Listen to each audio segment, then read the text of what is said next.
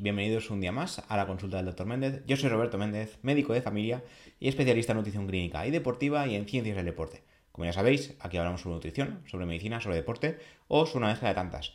Como viene siendo habitual, antes de empezar el podcast, os recuerdo la Academia Nutricado, cursos de nutrición y deporte. Por un lado, Raquel Casares, la nutricionista, os hablará de la parte práctica del curso y yo sobre la parte teórica y científica, como no podía ser de otra manera. Como siempre, os recomiendo entrar en la web edu.nutricado.es y echar un vistazo. El curso Comer Sano es totalmente gratuito y así veis un poco cuál es nuestra forma de grabar los cursos, como el, orden y qué tipo de temas eh, nos gusta comentar. Eh, lo que os digo, edu.nutricado.es, echáis un vistazo a ese curso y al resto y nos vais comentando también. También está bien saber un poco de feedback. Y ya entramos al podcast de hoy. Hoy hablaremos sobre diabetes tipo 2 una vez más y en este caso analizando qué tipo de dietas se han ido estudiando últimamente para eh, reducir el riesgo de diabetes o para mejorar la enfermedad en especial. Como ya sabéis, en capítulos previos, bueno, tenemos, si no recuerdo mal, así a ojo creo que tengo dos podcasts sobre el tema. En uno era el, el Día de la Diabetes, donde hablamos un poco sobre diferentes dietas para controlar y mejorar la diabetes en general. Y luego en otro, eh, la cura de la diabetes. Se ha visto que las dietas muy bajas en calorías, mantenidas durante el tiempo, han demostrado llegar a curar la diabetes en personas que tenían un diagnóstico eh, relativamente reciente, menos de 6 años, y que no estaban muy mal controladas. que ya, ya, os digo, el diagnóstico era muy reciente, solían ser personas más jóvenes y tampoco estaba el azúcar súper disparado. Entonces eran pacientes muy específicos. Este tipo de pacientes sí realizaban una dieta hipocalórica extrema, porque eran 800 calorías de máximo, si no recuerdo mal, durante semanas, 12 eh, semanas, si no recuerdo mal tampoco, se lograba curar la diabetes. Esto implica que el azúcar queda bajo durante una temporada de un año sin medicación, es decir, una hemoglobina glicosilada menor a 6,5 durante un año sin medicación, se podría hablar de remisión de la diabetes. Eh, ¿Se puede hacer? A ver, se puede hacer, pero estos son estudios, es ambiente de laboratorio, y normalmente eh, la vida no nos deja llevar a cabo un ambiente de laboratorio como tal. Hay eventos sociales, hay comidas que nos gustan más, que nos gustan menos. Mantener una dieta hipocalórica tan baja, yo creo que a nivel de vida normal, cotidiana, no es viable ni sano mentalmente. Pero para lograr curar la diabetes es lo que se ha visto que sí que puede eh, tener efectos. Hoy lo que hablaremos es de eh, si una dieta baja en carbohidratos o una dieta baja en grasas eh, puede ser beneficioso para diabetes sin tener en cuenta la densidad calórica de las mismas dietas, ahora lo veremos en, en un estudio reciente que se ha hecho, y también si el ayuno intermitente es adecuado para diabetes y si también puede lograr esta remisión de la diabetes a largo plazo, porque es una cosa que también se ha estudiado. Cabe destacar que el ayuno en personas sanas no ha demostrado ser mejor que la típica restricción calórica. La típica restricción implicaría que hacemos las comidas de siempre, o menos, las que queramos hacer, las típicas 3 o 5 comidas al día, y lo que hacemos es reducir calorías de cada una de las comidas con cabeza.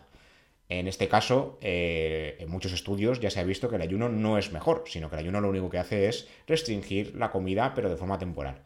Pero aquí lo que se ha visto es que el ayuno podría tener cierta cierto beneficio en la diabetes, ¿de acuerdo? Entonces, por un lado, vamos a, ver el estudio de dieta baja en grasas, dieta baja en carbohidratos frente a diabetes, y por otro, el estudio del ayuno. Eh, el primer estudio eh, ya nos recuerda, bueno, lo recuerdo yo, porque el artículo lo escribí yo, más de 480 millones de personas en todo el mundo sufren diabetes tipo 2 y se espera que esta cifra se siga disparando con el paso de los años y más de la mitad de estos sufren de enfermedad de hígado graso no alcohólico, del cual hablaremos próximamente en próximos capítulos, que es una patología que puede evolucionar a una cirrosis y provocar daños irreparables en el hígado. Una cirrosis sería una cicatrización del tejido hepático y esto al final no acaba bien, ¿vale? Aumenta el riesgo de cáncer de hígado y aumenta el riesgo de mortalidad por culpa de causa hepática. Perder peso ha demostrado mejorar tanto la diabetes como el hígado graso. Además, reducir la ingesta de carbohidratos eh, se, suele ver como, una, como la mejor opción para controlar el azúcar sanguíneo, según la evidencia disponible. Con estas cosas en mente, los investigadores de la Universidad del Sur de Dinamarca han querido comparar dieta baja en carbohidratos, dieta eh, y alta en grasas, o la apuesta, baja en grasas y alta en carbohidratos. En ambos casos no hubo restricción calórica. Cuidado con esto, que esto es importante. Y sus hallazgos se publicaron en Annals of Internal Medicine. Entonces, recordemos que una dieta baja en carbohidratos no es una dieta keto cetogénica. Tenéis también dos podcasts sobre el tema, uno sobre la dieta cetogénica en especial y otro sobre la dieta cetogénica en deporte, porque fue el tema de mi, de mi trabajo fin de máster y me pareció interesante y me sigue pareciendo un tema muy interesante. Pero como digo, la dieta baja en carbohidratos no es una dieta keto. Una dieta keto es una dieta low, very low carb o muy baja en carbohidratos, como se suele llamar, porque solo contiene un 5% de este macronutriente. ¿Se puede llegar a cetosis de otras formas? Se puede, pero la forma habitual es reducir los carbohidratos hasta el mínimo exponente. Pero una dieta baja en carbohidratos normal ya se considera aquella con un 20-45% de calorías totales a base de carbohidratos. O sea, reducir del típico 50% al 45% ya es una dieta baja en carbohidratos. Eso para que lo tengamos en cuenta y en compensación se aumenta la grasa y las proteínas. ¿vale? En este caso, durante el estudio se realizó un ensayo clínico ah, aleatorizado con 165 eh, personas de 56 años de media y diagnóstico de diabetes tipo 2. La mayoría, 58%, eh, eran mujeres. Se dividió en dos grupos. Uno, eh, dieta baja en carbohidratos, 20% de carbohidratos, 25-30 de proteínas, 50-60 de grasas. Y el otro, dieta baja en grasas, 20-30 de grasas, 20-25% de proteínas, 50-60 de carbohidratos. Como veis, no subieron astronómicamente los carbohidratos, pero sí que subieron un poco carbohidratos, un poco proteínas. A los participantes se les pidió que consumieran la misma cantidad de calorías equivalente a su gasto energético, pero sin restricción calórica. O sea, no se buscaba un déficit, sino un, un consumo calórico acorde a las necesidades de cada uno.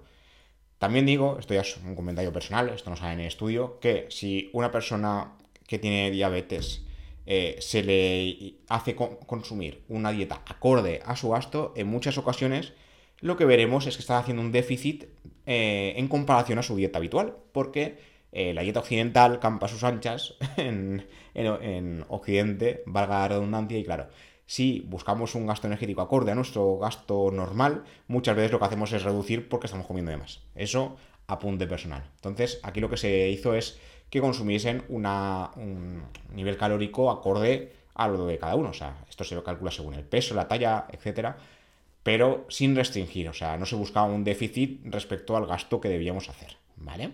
Entonces, el objetivo era controlar el porcentaje de macronutrientes en lugar de la ingesta, pero ya os digo que seguramente ahí hubo alguna cosilla también. Durante el estudio, que duró seis meses, eh, seguidos de otros seis de seguimiento, se tuvieron en cuenta niveles de azúcar, marcadores metabólicos, niveles de colesterol y sus fracciones, LDL y HDL, malo y bueno, entre comillas, y triglicéridos. Además, también se realizaron biopsias hepáticas para evaluar la evolución de la enfermedad del hígado. ¿Qué pasó con los resultados? Pues los participantes del grupo con una dieta baja en carbohidratos redujeron su hemoglobina glicosilada HbA1c, que se suele escribir, que es el parámetro que mide el promedio de azúcar de los últimos 3-4 meses, hasta un 0,59% más que la dieta baja en grasas. También perdieron 3,8 kilos más de peso, más grasa corporal y mayor perímetro de circunferencia abdominal. Esto sería la dieta baja en carbohidratos. ¿eh? Respecto al colesterol y triglicéridos, ambos grupos lograron mejoras a lo largo de los seis meses. No hubo diferencias a nivel hepático, no se encontraron parámetros de inflamación de hígado ni mayores cantidades de grasa hepática en ninguno de esos grupos. Sin embargo, estos cambios, ahí está eh, el kit de la cuestión, no se mantuvieron a los nueve meses de, de iniciar el estudio. Cuando los participantes volvieron a su dieta previa, las mejoras se fueron a paseo, desaparecieron. ¿Qué dicen los investigadores? Que hay que mantener este tipo de dietas a largo plazo. Pero la dieta baja en carbohidratos parece ser mejor que la dieta baja en grasas. Pero como digo, aquí yo creo que los participantes, esto ya os digo que es opinión personal, seguramente sí que harían una restricción calórica en comparación a su dieta previa al estudio. ¿Vale? Entonces eso también hay que tenerlo en cuenta. Por otro lado, el ayuno. ¿Vale? El ayuno intermitente ha, eh, ha ganado una gran popularidad, pero no es para todo el mundo, como ya os comenté en el capítulo dedicado íntegramente al ayuno eh, reciente. Ya comentamos, hay uno de los podcasts que tengo, eh, es bastante largo, pero creo que es muy interesante, con, con Berta, la psicóloga, especialista en psiconutrición, ya nos dijo que el ayuno podía eh, relacionarse, incluso empeorar trastornos de la conducta alimentaria y los estudios han dado la razón a Berta, algo ya tenemos en cuenta al principio principio del podcast, hace ya dos años, y se ha visto hace poco en un estudio en Canadá que sí, que el ayuno se relaciona con muchos trastornos de la conducta alimentaria y que los han empeorado. Entonces, cuidado, porque no es un método para todo el mundo, ni es un patrón alimentario, ¿vale? Es una forma más eh, de nutrición que si nos va bien, bien, y si no, no se hace. Y puede eh, que caigamos en la obsesión si realicemos este tipo de técnicas. Entonces, cuidado, porque no sería la típica recomendación que yo haría en consulta a, cualquier paciente que pase por la puerta. Entonces, eh, en el estudio que se publicó en el Journal of Clinical Endocrinology and Metabolism, la revista de la Academia de Endocrinología de Estados Unidos, sugeriría que el ayuno podía ser una técnica alimentaria beneficiosa en procesos patológicos como la diabetes tipo 2. Cuidado porque el ayuno no se debería hacer en determinados pacientes con diabetes tipo 2, véase aquellos que utilizan insulina inyectable, sobre todo insulina, la insulina llamada rápida, porque si nos inyectamos insulina sin comer, esto puede ser muy peligroso, ¿vale? Entonces, cuidado, porque este estudio fue controlado y se iba controlando evidentemente a los pacientes y qué tipo de medicación tomaban, ¿vale? Hace solo algunos años se solía ver la diabetes como un proceso crónico sin cura y lo que se está viendo es que esto no es verdad. Sí que es verdad en diabetes tipo 1, donde los pacientes necesitan insulina siempre, pero en diabetes tipo 2, que se asocia a los malos hábitos de vida, un mal estilo de vida, sobre todo una mala dieta y falta de ejercicio, sí que hay esperanzas. Ya se ha visto, como he dicho al principio, que se puede conseguir una remisión de la diabetes mediante la dieta, una dieta muy hipocalórica, pero eh, para lograr dicha remisión hay que mantener unos niveles de hemoglobina glicosilada eh, en menos de 6,5 durante al menos un año tras suspender la medicación, algo que es muy complicado. De momento, eh, dicha remisión, como decía al principio, se ha, conseguido en pacientes con un diagnóstico menor a los 6 años y en los cuales hay una pérdida de peso, que esto no lo he dicho, de un 10-15% de su peso corporal de media anterior. En algunos casos, la remisión se ha logrado con dietas drásticamente hipocalóricas y en otros eh, solo con perder ese peso. O sea, perdiendo ese peso y mantenerlo a largo plazo también nos sirve de hecho, se ha visto en estudios, que esto nos lo había comentado, que si se mantiene esa pérdida a largo plazo, no hace falta que sean mediante dietas tan extremas, pero mantenerlo pues también se ha visto que es complicado, pero se puede eh, curar la diabetes con, eh, con esta pérdida del 10-15% de peso. El caso del ayuno, aún existen muchas formas, muchos tipos de pérdida de peso, y lo que se ha visto es que ayuda a perder peso porque se practica una restricción temporal del alimento. Se ayuna durante un cierto número de horas y se puede comer solo durante otro cierto número de horas. En algunas ocasiones, algunos tipos de, ayuno implican no superar las 600 calorías durante dos o tres días a la semana, que es el ayuno 5-2, donde tenemos 5 días de comer normal y 2 días de ayuno. En estos dos días de ayuno lo que pasa es que hacemos un ayuno significativo comiendo solo 600 calorías esos dos días que no son días consecutivos, ¿vale? Un ejemplo sería la semana de lunes a domingo y en martes y jueves hacer días de 600 calorías y ya está. ¿Vale? Pero el resto de días comer mínimamente normal, acorde, como siempre, a nuestro peso, a nuestras necesidades, sin pasarse, pero sin hacer restricciones, ¿vale? En ocasiones algunos tipos de ayuno, eh, como digo, eh, implican este extremo, pero no siempre. Este método normalmente lo que hace es restringir el tiempo. Es decir, un ejemplo ayuno 16-8 habitual, no cenamos, o sea, perdón, cenamos, no desayunamos ni almorzamos y directamente comemos. Pasamos de la cena, que suele ser a las 8, hasta la comida del día siguiente, que sería, eh, si no calculo mal, a las 12, ¿no? ¿Vale? Tiene que pasar 16 horas de ayuno y solo comer en ventanas de 8 horas, ¿vale? Este sería el ayuno más típico. Hay otros, como el de 12-12, es decir, comer solo durante 12 horas al día y otras 12 hacer ayuno, es mucho más fácil, ¿vale? hay otros muchos que ya os digo, hay tengo capítulos dedicados solo a eso que os aconsejo escuchar, ¿vale? Eh, en este estudio, que se realizó en China, se realizó una intervención dietética durante tres meses en 36 personas con diabetes tipo 2. En el 90%, de los casos se incluyeron pacientes que tomaban medicación vía oral o insulina y se logró eh, reducir las necesidades de tomar medicamentos. Es decir, que de los 36, el 90% logró o bien dejar la medicación o al menos reducirla tras el ayuno. Y el 55% de estos lograron una revisión completa de su diabetes, llegando a suspender toda la medicación y manteniendo buenos niveles de azúcar durante el siguiente año. Esto es un estudio que realmente desafía la visión convencional y además el 65% de los participantes, o sea, de todos los participantes, el 55%, que digamos que sean unos 10 y... a ver, 13, unos 15, ¿no? 14, 15, esto lo estoy calculando a ojo, ¿eh? 14, 15 lograron la revisión, ¿vale? Pues de esos 14 o 15, el 65% eh, estaban diagnosticados desde hacía 6, 11 años. O sea, nos hemos pasado por el forro el tema este de que tienen que ser un diagnóstico reciente de 6 años o menos, ¿vale? Esto con el ayuno. Y, como comentan los investigadores, esto es una buena noticia porque los medicamentos para diabetes son muy costosos y constituyen una barrera para algunos pacientes. Estamos hablando de China. En España, por ejemplo, hay medicamentos que tienen su coste, pero por suerte eh, la sanidad aquí sí que colabora en mucha medida en el precio de los medicamentos. Entonces aquí no hay tanta. no es tan complejo eh, conseguir pues insulina, eh, medicamentos vía oral o medicamentos inyectables para diabetes de otro tipo, que son los GLP-1, de los que ya hemos hablado también. Sí que tendrán su, coste, la verdad es que lo desconozco porque no me sé el coste de los medicamentos, pero están financiados. En España es un tema diferente, pero sí que es verdad que, por ejemplo, en América y en, Asia, por ejemplo en China, donde se realizó el estudio, el tema del coste de los medicamentos es algo eh, llamativo y a veces no tengo palabras para describir lo que estoy pensando. Entonces, eh, claro, lograr la remisión de enfermedades crónicas como la diabetes con diferentes métodos, en este caso el ayuno, es una buena noticia. Los costes de los medicamentos de, los eh, individuos estudiados disminuyeron un 77% en las personas que llevaban a cabo el, ayuno intermitente. ¿Limitaciones de este estudio? La primera, pocos participantes, 36, y como veis, eh, solo unos 15, eh, 16 lograron una revisión completa, está bien, es una gran cantidad, es un porcentaje muy elevado, pero siguen siendo 36, es muy poquito.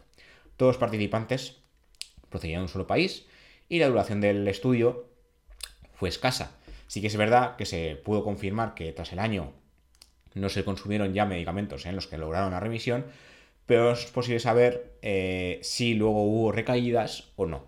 Sabemos que hubo remisión, pero no si hubo recaídas. Entonces, cuidado con esto, porque eh, sí que es verdad que un año es mucho tiempo, pero no sabemos si a los dos años eh, hubo recaídas de la diabetes porque por practicar ayuno solo una temporada y, luego volver a la alimentación habitual, ¿vale?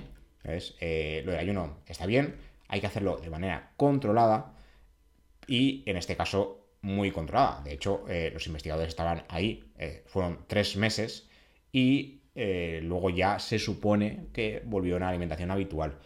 Yo tengo mis dudas con el tema de ayuno, es una práctica que, no me disgusta, pero creo que no es para todo el mundo y menos en, gente que tome medicación y dependiendo de la medicación, porque podemos producir hipoglucemias, podemos, eh, pueden darse casos graves que en el estudio no se han destacado, pero eran 36 participantes muy controlados, ¿vale? En la vida habitual sería un poco más complicado.